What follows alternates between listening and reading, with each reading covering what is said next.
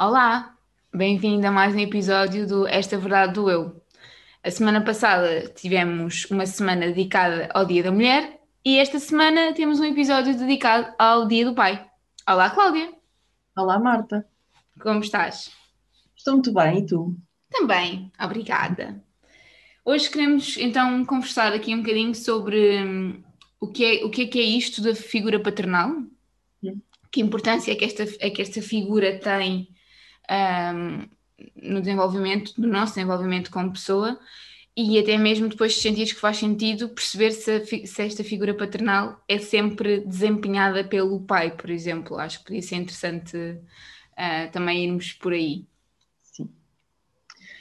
Olha, um, a figura do pai é, é essencial, eu diria, porque porque é, porque é, um, é, é a figura que de certa forma te traz um bocadinho do equilíbrio entre o estares no ninho e o ires para o mundo, não é? E a figura de pai é um bocadinho aquela figura que te dá essa estrutura e essa segurança para tu poderes voar e ir para o mundo.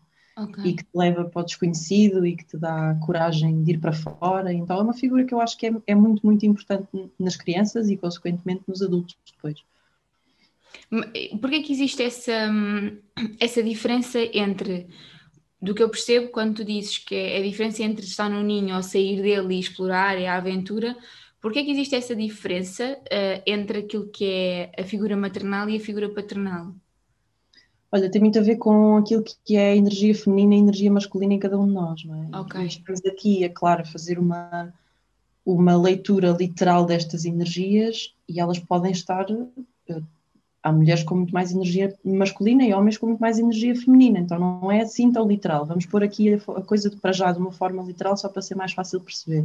Uhum. Não é? Mas tem muito a ver com esta diferença entre a energia feminina e a energia masculina, sendo que a energia masculina é muito mais uma energia da ação, é muito mais uma energia do ir explorar, é muito mais a energia do ir para a caça, não é? Pegando na ancestralidade. Então, Certo. Esta energia masculina é a energia que te leva para o mundo, que te faz ir para fora, que te faz ir em busca de qualquer coisa.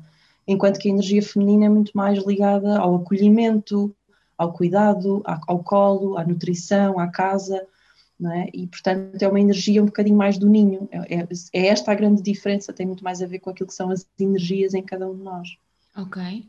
E costuma-se dizer muito que as meninas são mais dos, dos pais, não é? E os meninos mais das mães. Existe alguma explicação para que isto geralmente aconteça? E claro que aqui estamos a generalizar mais uma vez.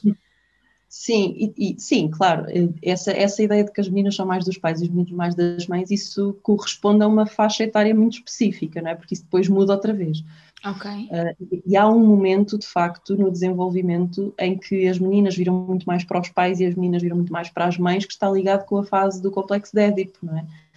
Uh, ou de Eletra, no caso dos rapazes, em que eu estou ali a resolver o meu primeiro conflito, quase, uh, que está ligado ao, complexo de Édipo, que é uma aproximação do pai pela parte das meninas e uma aproximação da mãe por parte dos meninos. E este é um, este é um momento chave crítico no desenvolvimento humano, Uhum. E é um complexo que é necessário ser resolvido, porque se não for, ele vai trazer-nos desafios na vida adulta. E esta é a fase, ali até aos 4 anos, mais ou menos 4, 5, entre os 3 e os 5, mais coisa, menos coisa, é a fase em que as meninas se começam a virar muito para os pais e os meninos se começam a virar muito para as mães, porque isto é quase um estabelecer, eu vou usar aqui uma linguagem muito corriqueira e pouco técnica e científica para ser fácil de perceber, um, é quase como uma paixoneta que eu desenvolvo pelo pai okay. ou que eu desenvolvo pela mãe, ok? E então cria-se ali toda uma, uma dinâmica uh, emocional, não é? Em que depois é preciso que exista, no caso das raparigas com os pais, uma figura materna para fazer a triangulação, não é? E, e a criança perceber qual é o seu lugar naquela dinâmica familiar uhum. e perceber que pai e mãe estão ali naquela hierarquia e eu sou filha, estou aqui abaixo e tudo se reorganiza. E no caso dos rapazes é preciso que haja o pai como figura de triangulação para fazer esta separação não é, da criança com a mãe, para que a criança ocupe então o seu lugar na dinâmica familiar. Quando isto não acontece, eu depois levo para a vida adulta alguns desafios relacionais é? e algumas dinâmicas um bocadinho mais uh, distorcidas e complicadas. E, hum, e, isto tem só a ver com, este, com esta fase da vida e com este complexo, porque a determinada altura, resolvido este complexo, tu voltas à dinâmica em que pai e mãe são pai e mãe e não há aqui a menina que é mais do pai ou a menina que é, ou o menino que é mais da mãe, porque isto depois acaba por se diluir um bocadinho e às vezes até se inverte. Ok. E quais é que são as consequências ou o que é que pode causar a ausência de uma figura paternal, no caso, porque estamos a falar do dia do pai, durante esse período de que falavas agora, portanto até aos 4, 5 anos? Hum. Olha, também não é assim literal, porque, enfim, as, como sabes, as possibilidades são imensas, mas vamos aqui Sim. simplificar. E muitas vezes aquilo que acontece quando há esta ausência da figura de pai é que pode criar-se uma relação muito fusionada com a mãe, é? em que mãe e criança são como se fossem um só. E aquilo que acontece é que pode trazer dificuldades no desenvolvimento da identidade, no desenvolvimento da autonomia, da individualidade, eu vivo ali uma relação tão colada com aquela mãe que eu faço tudo para agradar porque tenho medo de perder, também por culpa, muitas vezes desenvolvem-se mecanismos de culpa em que eu tenho que ser desta forma porque senão eu vou magoar a minha mãe ou magoar o meu pai, eu vou, uhum. né? nesse caso, como a ausência de figura materna, a mãe será sempre a figura que está do outro lado, então eu vou criar uma relação fusionada com esta mãe, então eu não vou conseguir desenvolver-me enquanto indivíduo, eu vou estar sempre ali numa relação de codependência, numa relação de fusão e emocional, e então traz muitos desafios depois ao nível da individualidade e também ao nível da coragem e da capacidade de ir para o mundo, porque foi a energia que faltou. É? Tiveste sempre com, com aquela ótica do estar no ninho e não tanto o explorar. E, e diz-me outra coisa, quando há pouco falavas da questão da triangulação, que é muito importante, não é? A criança perceber que, que existem três pessoas a jogarem aquele jogo, não é? Um, mesmo quando existe a figura maternal ou paternal no cenário, não é? Portanto, não estamos a uhum. falar de um divórcio nem, nem de algo pior, a ausência da, da imposição dessa triangulação um, que efeitos é que pode ter? São semelhantes àqueles que existem quando, que me falavas agora? Uhum. Ou, ou, podem ter, eh, podem se expressar de forma diferente no, no futuro? São muito semelhantes, uh, não há grande diferença porque aqui estamos a falar, a única diferença que existe nesta situação não tem a ver propriamente com a manifestação dos efeitos, tem mais a ver com a ausência física ou não da figura paterna, não é? Porque tu podes ter uma figura paterna fisicamente presente, mas emocionalmente ausente. O impacto uhum. vai ser exatamente o mesmo, não é? Porque, porque eh, a ausência de, de, impacto emocional é igual, quer a pessoa esteja lá fisicamente, quer não esteja.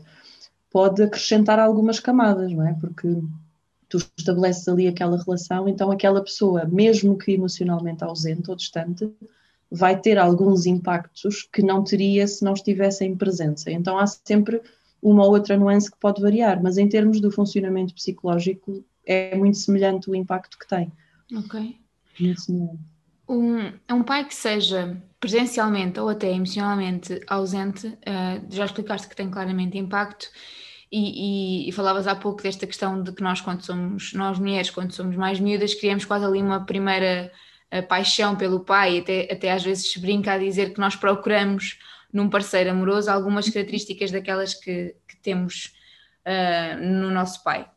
Sendo essa presença ausente, quer, quer presencial e emocional, uh, como é que isso se reflete? Ou seja, como é que esta busca se torna, é? Quando eu não tenho, um, ou melhor, se calhar tenho, mas porque idealizei, mas não tenho o que procurar no outro porque eu não tive esta presença paternal. Uhum. Como é que se reflete depois naquilo que são os nossos, os nossos relacionamentos? Olha, tu imagina, se cresces com esta, tu rapariga, vamos por aqui primeiro, Sim. se cresces uhum. com esta ausência desta figura, não é? tu não tiveste a possibilidade de desenvolver aquele complexo de Édipo que eu falava no início, ou dificilmente tiveste essa possibilidade, é possível, mas é mais difícil. E não tendo esta possibilidade, tu vais levar para o mundo esta procura de pai, então aquilo que acontece é que tu vais para os teus relacionamentos, e estamos a generalizar mais uma vez, uhum. vais para os teus relacionamentos e colocas-te inconscientemente a determinada altura na posição da filha que quer ser cuidada, que quer ser protegida, que quer ser sustentada uh, emocionalmente por aquele homem que tu escolhes para a tua vida, mas ele acaba por ocupar um lugar do teu pai, é? em termos emocionais. E isso depois traz muitos desafios no, no relacionamento, não é? Porque traz, traz desafios ao, ao, nível da proximidade, da intimidade emocional, mas também física, porque depois em termos de vida sexual a coisa também fica um bocadinho mais complicada, porque de repente, não é? Quer dizer, aquilo, Sim, aquilo é uma energia paterna para mim, é só meio estranho, não é? Então traz muitos, muitos desafios ao nível dos relacionamentos, até porque eu vou para um relacionamento a partir de um lugar de escassez, não é? De falta deste pai, e eu vou acabar por cobrar isso da pessoa que está comigo. Não é? Eu vou acabar por cobrar o cuidado, eu vou acabar por cobrar o ser menina do papá, com muitas aspas, não é? Uhum. Tem a ver com a validação, tem a ver com a segurança, tem a ver com um, o reconhecimento. Eu vou estar sempre a cobrar isto, eu vou estar sempre a cobrar que a pessoa me dê segurança, que a pessoa me dê estabilidade, que a pessoa me valorize, que, ok? Porque é como se eu estivesse à procura deste pai que eu não tive nesta pessoa. Isto é tudo inconsciente. É? Só que isto traz um peso muito grande para os relacionamentos porque eles depois não estão em igual valor, não é? Como se aquela pessoa estivesse acima de mim em termos uh, daquilo que é suposto sustentar-me, então aquela pessoa vai ser o meu pilar de sustentação e eu tenho muito pouco para lhe dar porque eu estou num lugar de carência, que são relações muito pouco equilibradas e maioritariamente isto é o que se manifesta. Eu vou à procura de um pai, não vou à procura propriamente de um companheiro ali em igualdade de lugar e de valor para comigo. Mas nesses casos até vais à procura de, de algo que, que, tu não sabes o que é, não é? Uhum. Quando, e, e, e, portanto acho que se calhar até se torna mais, um, mais ingrato porque tu vais à procura de tudo e ao mesmo tempo de nada, não é? Porque tu não sabes como é que, como é que se manifesta e então é sempre, é o que tu dizes, é sempre uma cobrança constante do, é, é insaciável, não é? Um, nesses momentos em que hum, em que eventualmente nos apercebemos que isto acontece, pode acontecer uma desconstrução daquilo que é, que é a nossa imagem de, de pai.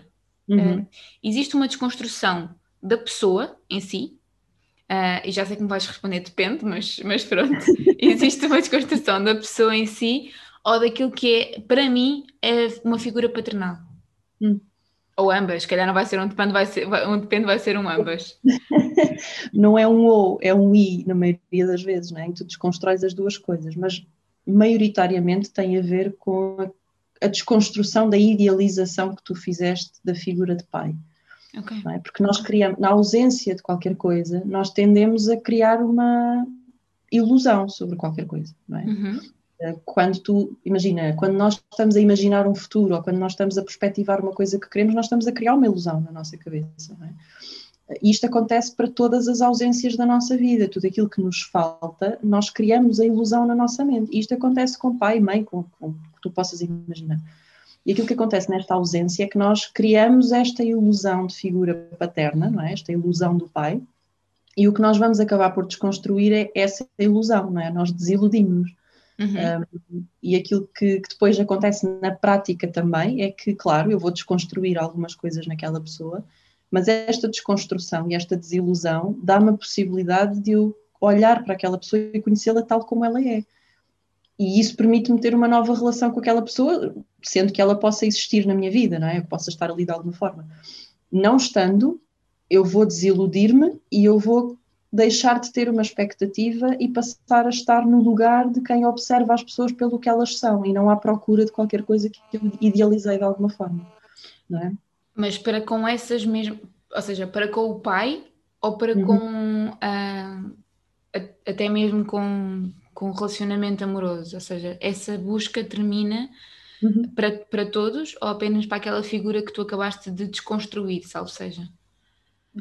Se tu fazes uma desidealização mesmo bem feita e assumes que aquilo é o que é e que não há esta, esta idealização do príncipe encantado no cavalo branco associada à imagem de pai, porque é daí que vem, uh, eu deixo também de fazer esta idealização tão romantizada, pelo menos, em relação às outras pessoas da minha vida, não é? aos outros okay. homens da minha vida. Eu passo a ter, de certa forma, é claro, expectativas temos sempre e já falámos sobre elas aqui, Sim. mas eu passo a ter uma imagem um bocadinho mais real das pessoas que me chegam. Eu passo a ter esta possibilidade de olhar para elas e conhecê-las pelo que elas são, sem estar à procura que elas correspondam a qualquer coisa. Porque muitas vezes este procurar que a pessoa corresponda a qualquer coisa tem muito a ver com esta, idealização, esta desidealização que não foi feita, não é? Eu continuo a idealizar uma imagem uh, de uma figura paterna ou do príncipe encantado, obrigado Walt Disney, e, e, nos criou esta coisa do príncipe encantado no cavalo branco que nos vai salvar a todas, não é? Enfim, eu adoro, como sabes, gosto muito, destrói relacionamentos que é um tanto, e, e, nós aprendemos a não estar à procura deste príncipe encantado, porque já fizemos a primeira grande desidealização da vida, então o resto aparece com naturalidade. E, ao contrário, por muito que isto pareça assustador, não é? Ah, agora como assim? Eu não tenho idealizações, não tenho sonhos. Tens, mas deixa de ser em relação a pessoas, não é? Porque é muito arriscado Sim. tu teres uma idealização em relação a pessoas, porque então nunca ninguém vai corresponder, porque isso só existe na tua cabeça, não é? Era preciso um golpe de sorte eh, astronómico para Sim. encontrar a pessoa que preencha a tua checklist toda do início ao fim. E, e, às vezes até pode acontecer que encontres do outro lado alguém que também procura uma idealização de tal forma que se vão moldando um ao outro e quer dizer, não sei se é bom ou se é mau, mas que a verdade é que também é muito, deve ser muito raro de acontecer, não é? Teres esta, esta capacidade camaleónica de te transformar naquilo que o outro que o outro quer. Uma pergunta que me surgiu agora, um, não sei se isto vai ser mal interpretado, mas que influência é que tem um, a presença de várias figuras paternais? O que eu quero dizer com isto é, num cenário de uma criança que, que, que, por alguma razão tenha várias presenças masculinas que tentem ter esta presença paternal nela, que influência é que isto pode ter, se é que tem, no seu desenvolvimento, tanto em criança, uhum. de que forma é que se manifesta depois na sua, na sua vida adulta? Olha, aqui sim depende, porque depende do tipo destas influências, uh, depende de como esta criança compreende a existência destas influências, como isto lhe é ou não explicado, como isto lhe é ou não claro.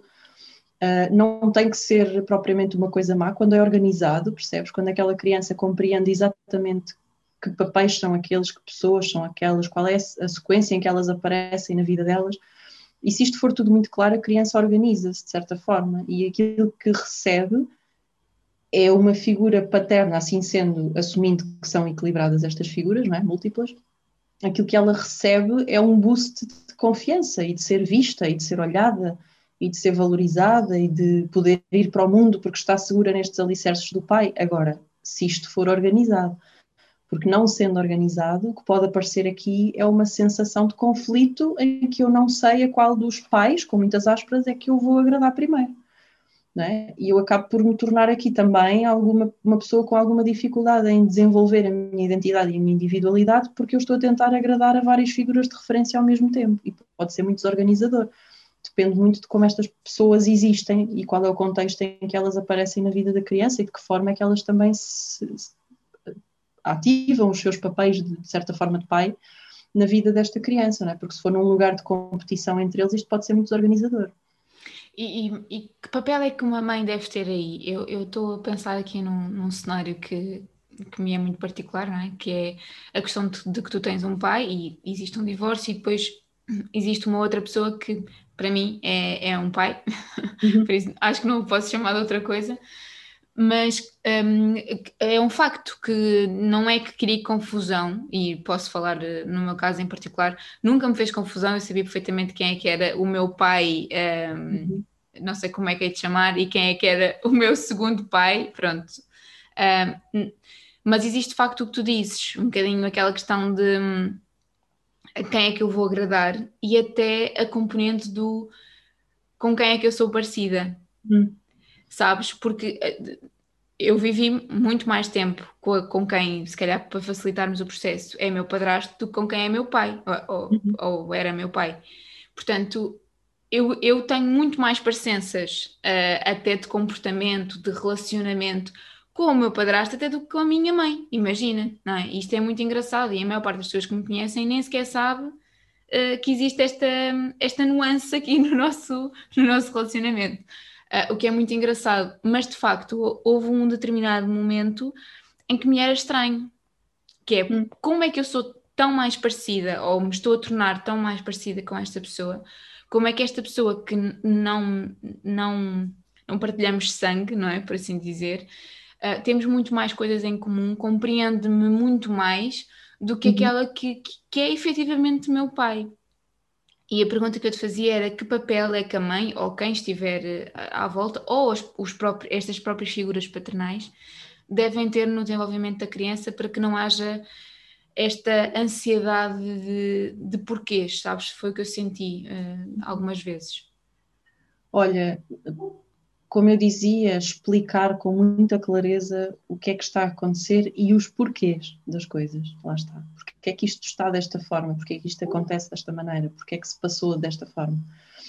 E é muito importante que os pais tenham esta coragem, que às vezes é preciso coragem, de conversar com as crianças e explicar-lhe o que é que realmente está a acontecer, quem é esta pessoa na tua vida e que papel é que a outra pessoa continua a ter na tua vida, não é? Porque porque um pai só porque se divorciou não deixou de ser pai daquela criança, claro, continua a ser pai daquela criança. E muitos pais, de facto, enfim, ainda que sejam pais daquela criança, fazem um afastamento por mil e uma razões diferentes e não, e não estão presentes, não é? Uhum. Mas há muitos outros que querem manter essa presença, porque continuam a ser pais daquela criança. E é muito importante que as mães abram este espaço para que a criança compreenda que, ok, há aqui uma pessoa nova, esta pessoa nova tem uma série de emoções aqui por ti, mas aquele continua a ser o teu pai. E está tudo bem, tu podes gostar destas duas pessoas, não tens que escolher. Isto é muito importante, porque às vezes as crianças ficam neste lugar de sentir que agora têm que escolher. Então, e agora como é que eu faço? Agora, mas eu gosto mais de um ou gosto mais do outro? Isto pode ser muito desorganizador e é muito importante as crianças entenderem, e isto é muito o papel de mãe também, uhum. dar-lhes a segurança de que elas não têm que escolher. Elas não têm que gostar mais deste ou mais daquele, elas gostam dos dois, cada um à sua forma, e está tudo certo, não há uma maneira mais certa. É? E também não há nada de errado se elas sentirem que de repente se ligam muito mais ao padrasto, eu não gosto particularmente é horrível da palavra. a palavra, sim. Não gosto nada, mas enfim. Um, não, é? não, não há nada de errado se elas de repente se ligaram mais emocionalmente a este segundo pai que apareceu do que ao primeiro, porque, sei lá, identificaram-se, porque é uma daquelas pessoas em que pá, look up to, não é? Tipo, tu olhas Sim. e tens uma sensação de segurança e de admiração que te permite criar esta estabilidade emocional. E também não há nada de errado nisto. E é muito importante este lugar de abrir espaço para perceber quais é que estão a ser as confusões na cabeça daquela criança. E, e, é muito importante que seja a mãe a ter este lugar, porque a mãe é a figura constante nesta história, não é? Porque é a única que não mudou. Exatamente, exatamente. Uh, sabes que eu senti muito, até nas pequenas coisas, como o tratar por pai. Hum. Eu comecei a tratar o meu, o meu, vá, o meu pai afetivo, se quisermos dizer assim, que é mais bonito que a palavra padrasto, que, padrasto, que é horrível, uh, quando o meu irmão nasceu. Porque lembro-me perfeitamente disto, e se calhar estou aqui a cometer alguma confidência, mas pronto. Uh, da minha mãe ter falado comigo de que ia ser confuso para o meu irmão. Portanto, deixar claro, o meu pai, pai, não era uma figura de todo presente, nós uhum. comunicávamos, mas não era uma figura presente. E lembro-me da minha mãe vir falar comigo, eu tinha seis anos, quase sete, e, e dizer-me que pronto, o meu irmão ia nascer e que ia ser estranho, não é? Eu tratar o pai dele pelo nome e ele ia tratar uh, por uhum. pai. E eu lembro-me perfe perfeitamente, como se fosse hoje, de onde estava e o que é que estava a fazer a primeira vez que chamei pai ao meu pai efetivo. E lembro-me que ele uh, não reagiu da maneira que eu estava à espera. Ou seja, não sei, na minha cabeça deve ter projetado assim uma uhum. festa, tipo, foguetes e coisas assim do género. E foi super normal. Mas ao longo da vida, muitas das vezes, dependendo com quem estava, sentia-me culpada de cada vez que eu tratava por pai. Porque uhum. eu sentia de outras pessoas um, quase um cobrar que eu, que eu nem sentia que tinham que ter, porque a outra pessoa não estava presente na minha vida, de porque é que estás a chamar pai a outra pessoa. Sabes? E, e são coisas muito pequeninas e que ao dia de hoje estão super bem resolvidas em mim, e por isso é que, por isso é que eu consigo falar aqui, não é? Senão não, não era possível. Mas só para, só para dar aqui um exemplo de como pequenas coisas uhum. têm impacto em nós de uma maneira que muitas vezes. Eu nunca disse isto aos meus pais. Uhum. Repara, eu nunca disse à minha mãe que isto me incomodava. E por isso é que eu te fazia esta pergunta de, de que forma é que a mãe tem que ser uma presença ativa e procurar estas coisas, uhum. porque da minha experiência eu não o partilhei de forma autónoma. É? Eu vivi aquilo, eu percebi aquilo que ela me disse, não é? quer dizer, vem o irmão, vai ser confuso para o teu irmão, então facilita, facilita o processo. E eu filo também porque senti que havia de facto essa relação. Era hum. aquela pessoa que estava ali, que, que me tocava, que estava ali diariamente e que está ao dia de hoje. Por isso aí estava tudo bem. O problema era o mundo lá fora. Uhum. É? E é, ok, dentro destas quatro paredes nós somos uma família, está tudo bem, no mundo lá fora, das pessoas que sabiam que, que ele era meu pai afetivo, por assim dizer, havia sempre, eu tinha eu dizia sempre o nome para não me sentir culpada. Uhum. E, e isto leva-te, eu senti, pelo menos em mim, tu desde muito cedo a teres, tens de estar sempre muito ciente do que estás a dizer e a preocupar-te com aquilo que estás a dizer, porque não queres que te saia uma coisa que é natural dizeres o meu pai, quando não é supostamente suposto, passando uhum. a redundância, e tu estás sempre com este, com este receio. Daí a minha pergunta de, do papel da mãe, porque é como tu dizes, a mãe é a constante, uhum. não é? Uhum. a mãe é a pessoa que esteve sempre durante este, durante este processo, e então, um, de facto, é, é, eu senti um bocadinho essa falta do ir à procura, mas eu também compreendo, porque eu acho que a dinâmica funcionava tão bem uhum. que não sei se havia espaço para este, para este questionar. Sim, sim, foi natural, não é? Agora, há situações em que não é natural. Uhum. Eh, eu assisti a algumas situações em que aparecia uma nova figura de pai e que de repente as crianças eram quase que forçadas a chamar pai a esta nova pessoa. E isto pois. pode ser muito violento para uma criança, porque primeiro porque é uma nova pessoa, é? E para uma criança isto é uma mudança muito, muito, muito grande e com um impacto muito significativo, não é? Não é simplesmente uma pessoa que apareceu, não. É uma pessoa que está a aparecer para ocupar um lugar na cabeça de uma criança, isto é quase, esta pessoa vem substituir o meu pai e eu não quero. Ok? Porque na, na, cabeça de uma criança, dependendo, claro, da idade em que ela está, mas vamos assumir crianças mais pequenas, aquilo é como se fosse uma substituição. É quase como uma... se achassem que o, o, pai mesmo vai deixar de existir para passar Isso. a ser aquela pessoa? Ok, é. ok. É muito complicado, porque existe depois essa coisa da culpabilidade que tu sentias porque havia uma pressão externa, não é? Mas as crianças sentem isto, porque de repente, então, mas eu gosto do meu pai, como é que agora, não é? De repente é quase como, isto é muito confuso. E então é muito importante para os pais adultos, não é? Darem espaço a que as crianças manifestem esta, estas relações e estes afetos da forma que elas sentirem. É? E comunicarem com elas, conversarem com elas, perguntarem-lhes como é que tu te estás a sentir com esta mudança, alguma coisa que tu queiras dizer, precisas de pensar sobre algum assunto em conjunto, estás desconfortável com alguma coisa, abrir este espaço seguro é? e forte para que as crianças possam falar sobre isto. Qual é a dificuldade aqui? É que muitas vezes estas separações, estes divórcios, este, não são propriamente passeios no parque, não é? Específicos, sim. Não, não somos todos muito amigos, de repente, sim. não é? Todo. Então, na maioria das circunstâncias não é o que acontece. Felizmente há casos em que isto acontece, em que as pessoas terminam relacionamentos de uma forma até bastante civilizada e com muito afeto e com muito, e com muito entendimento, e isso não é um problema mas na maioria das circunstâncias não é isto que acontece. E os próprios adultos, pais, também estão eles muito magoados e muito, muito egoicos e muito ressentidos e não têm espaço para segurar uma criança. Então isto é, é muito complicado quando há aqui esta separação e de repente aparece um elemento novo e é preciso que as pessoas à volta, pais e outras pessoas de referência que foram aquelas que tu sentiste, por exemplo, uhum. deem espaço às crianças para elas expressarem os afetos para com esta nova pessoa e para com o pai biológico, se quisermos, da forma que elas muito bem entenderem e como elas sentirem, porque em última instância aquilo que importa é o que, é que aquela criança sente em relação àquelas duas pessoas. E que é? esteja segura, não é? Independentemente de tudo, que se sinta uma criança segura e protegida, independentemente do que é que chama a pessoa A ou a pessoa B ou que tipo de relação é que tem. Um, eu, de facto, acho que é o mais importante. E eu agora estavas a falar e eu estava a pensar noutro, noutro cenário que se calhar também é generalizar bastante, mas é, também é a única forma que temos de abordar os temas. Uhum. É comum, pelo menos eu já tive algumas, algumas partilhas nesse sentido, de uma determinada fase da vida, os rapazes, os filhos, terem mais conflitos com o pai. Uhum. Um, não sei se concordas, se é, se é uma coisa que, que, que, que, também já, já partilharam contigo, mas eu queria perceber o, o porquê, porque eu sinto que há, há, ali uma determinada altura, se calhar até mais da emancipação do próprio filho, não é? Do, da identidade, de, de bater o pé naquilo que é, que é o eu daquele uhum. filho, uhum. em que há ali um, um choque. E de que forma é que esse choque influencia ou não? Uh, e de que forma é que também se consegue dar a volta? E, e, já, e já agora, não é? mais uma pergunta do porquê é que acontece, não é? Se é de facto esta questão da afirmação do filho.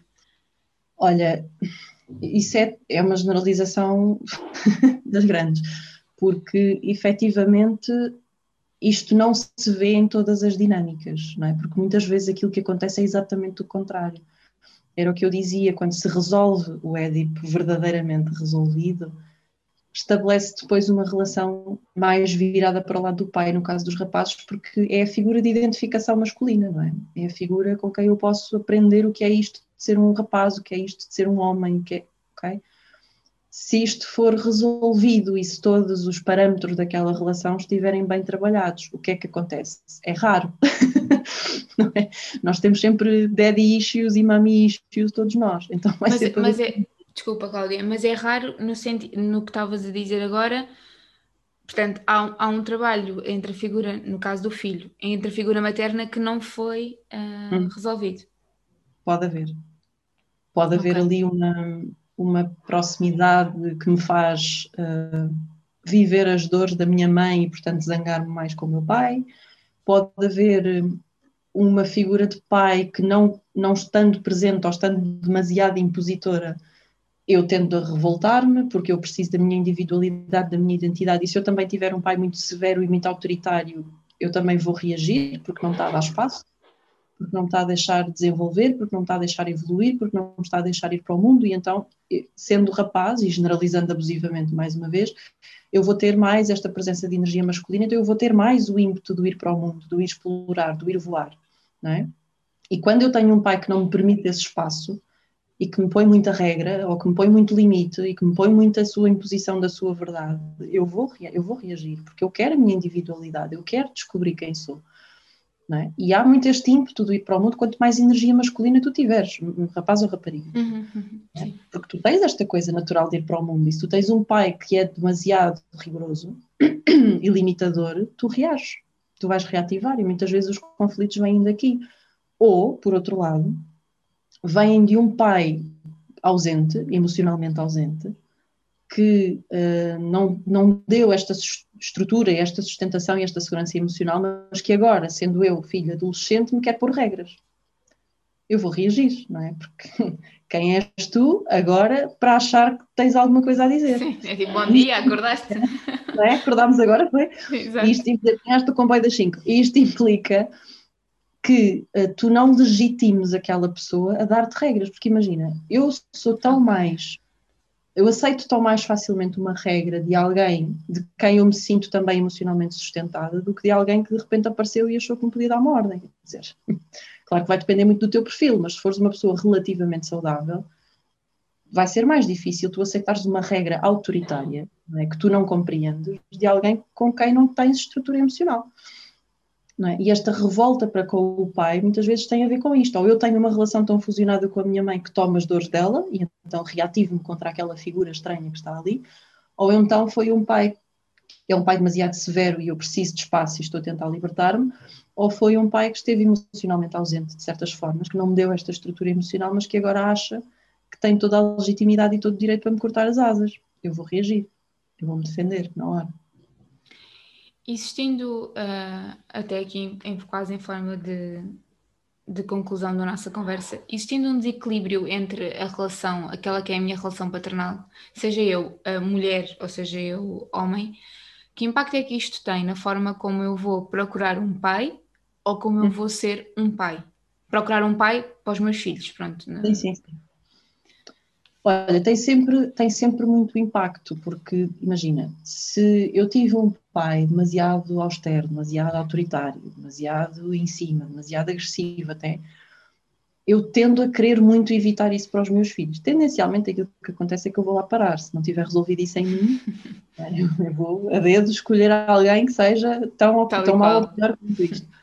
É? Ou se eu tive um pai muito ausente, muito, muito emocionalmente frágil, não é? Eu quero alguém, eu vou tendencialmente à procura de alguém mais forte, mais. É? E tendencialmente eu vou cair exatamente naquilo, porque é isto que nos acontece.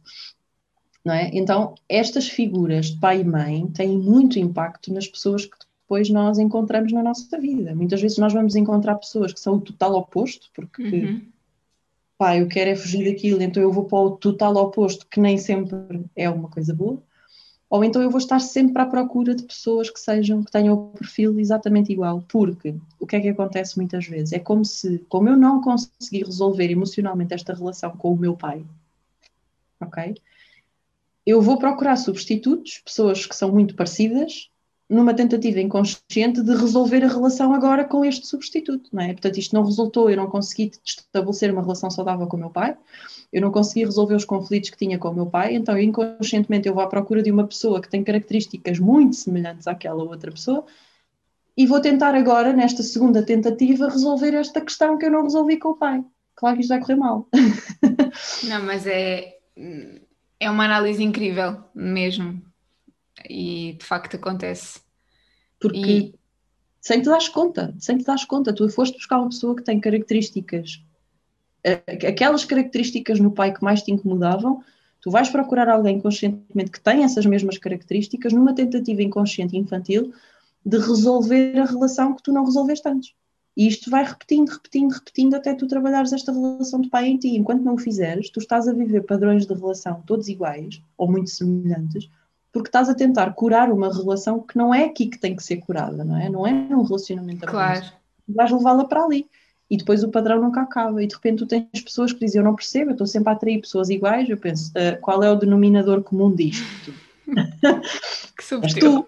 então, se calhar, não sei, temos que não é? ver por dentro, não é por fora. Sim.